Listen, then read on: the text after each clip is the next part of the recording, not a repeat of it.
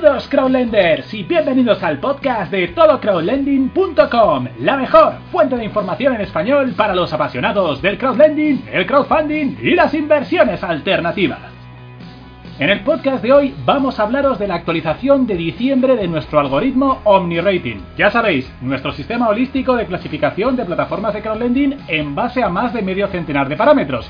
Y la verdad es que el update viene cargadito de novedades. Así que, ¿estáis preparados para vuestra dosis de crowdlending diaria? Pues vamos allá. Bien, empezamos a entrar en harina con unos comentarios generales. Diciembre está siendo un mes especialmente intenso, que desafortunadamente nos está trayendo más sombras que luces para terminar el año. En esta actualización del Omni Rating es sin duda protagonista negativo Quetzal, por los motivos que detallaremos a continuación, aunque no es la única plataforma que se hunde en el ranking, con la incertidumbre acechando en varias plataformas de crowdlending de alto rendimiento. Vale, a continuación vamos a comentar las modificaciones de algoritmo más relevantes. En el lado técnico hemos mejorado el algoritmo de OmniRating para que penalice de forma gradual a plataformas que tenemos sospecha que manipulan, al menos en parte, las opiniones vertidas en agregadores de opinión como Trustpilot, Facebook o Google. Y hemos realizado además ligeros ajustes en la categoría Performance teniendo en cuenta un espectro más amplio de funcionalidades en las plataformas. Dicho esto, vamos ya con el top 5 de mejores plataformas por OmniRating. Primera, Mintos. La plataforma letona sigue siendo el rey indiscutible por tamaño, número de usuarios, fiabilidad, relación retorno-riesgo y reputación. Es verdad que siguen aflorando incidencias con algunos originadores, como las ocurridas con Monego y Utcredit este mes, pero en nuestra opinión tenemos que entender que es parte del riesgo operativo en un marketplace que pone a nuestra disposición más de 60 originadores para invertir. Lo que no era normal era la completa ausencia de incidencias relevantes desde Eurocent en 2017 hasta Forti en 2019. Recordad, la diversificación es clave. Segunda, Peerberry. El marketplace letón, con su aumento de cartera de originadores, aumento progresivo de rentabilidad y ritmo de, crecimiento imparable, se está convirtiendo sin duda en una de las alternativas más sólidas y completas a la todopoderosa Mintos. Tercero, Bondora. La decana de los préstamos peer-to-peer sigue creciendo a un ritmo demoledor y ofreciendo una amplia variedad de modalidades de inversión para todos los gustos, con una operativa que se remonta hasta 2008. Sin duda, un valor añadido en los tiempos que corren. Cuarta, Groupier. La plataforma irlandesa es sin duda una de las más equilibradas, estables y atractivas en estos momentos, con una muy buena inercia de crecimiento, un interesante binomio rentabilidad-riesgo y en general una buena reputación consolidada sin estridencias. Sin duda un activo en épocas de tormenta.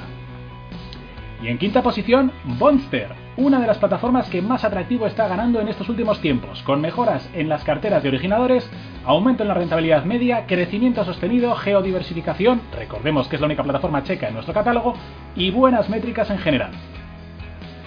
Muy bien, a continuación vamos con el top 3 de plataformas que suben más posiciones en esta oleada.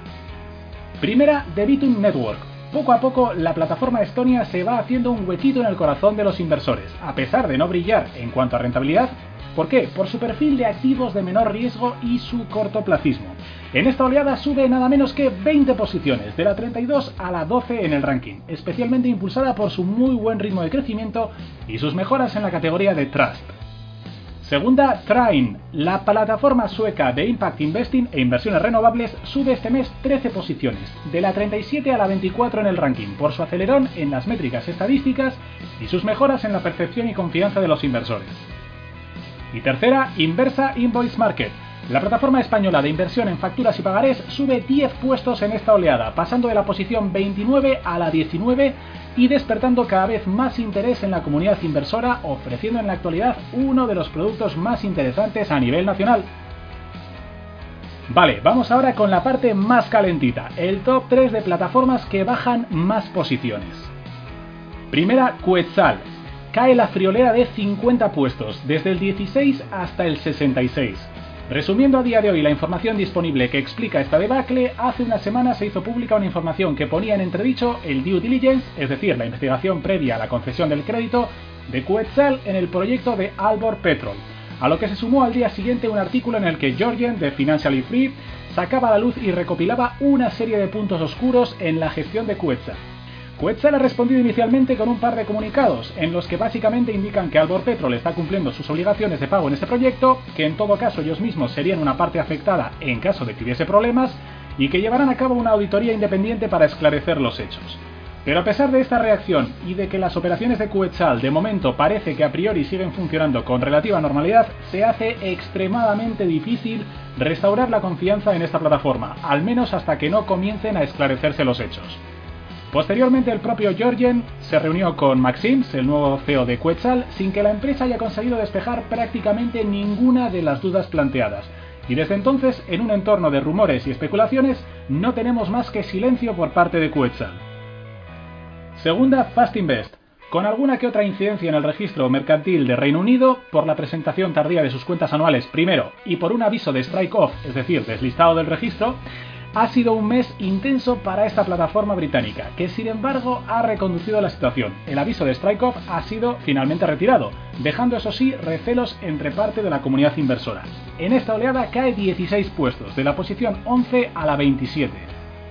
Y tercera, Wisefund con casi un mes sin haber podido realizar ni un solo depósito en la plataforma, aunque la operativa ya esté restaurada desde mediados de diciembre y a pesar de que el resto de la operativa de la plataforma, incluyendo proyectos activos y retiradas de efectivo, siempre ha seguido funcionando con normalidad, este mes baja 14 posiciones, de la 2 a la 16. Por último, vamos con los estrenos, las nuevas plataformas que se estrenan en OmniRating este mes. Primera, Fellow Finance. La plataforma finlandesa se estrena en la posición 13 del ranking, haciendo valer su poderío en cuanto a atracción y tamaño. Es la tercera plataforma por volumen de inversión en Europa, solo por detrás de Mintos y Twino. Y atesorando además una de las puntuaciones más elevadas y limpias en cuanto a confianza dentro de los agregadores de opiniones. Y también tenemos el estreno de BrickFi, el agregador inmobiliario de préstamos eh, peer-to-business estonio se estrena en una meritoria para una plataforma de creación, posición 33 del ranking, con una interesante propuesta de negocio y una rentabilidad y oferta de originadores de inicio muy atractiva. Y eso es todo por hoy. Recordad que tenéis nuestra clasificación completa en todocrowdlending.com slash omnirating y que cada mes la actualizaremos con la nueva información disponible. Y si os ha gustado, por favor, suscribíos a este canal y no dudéis en visitar nuestra página web para más información. Ya lo sabéis, todocrowdlending.com. ¡Feliz Navidades!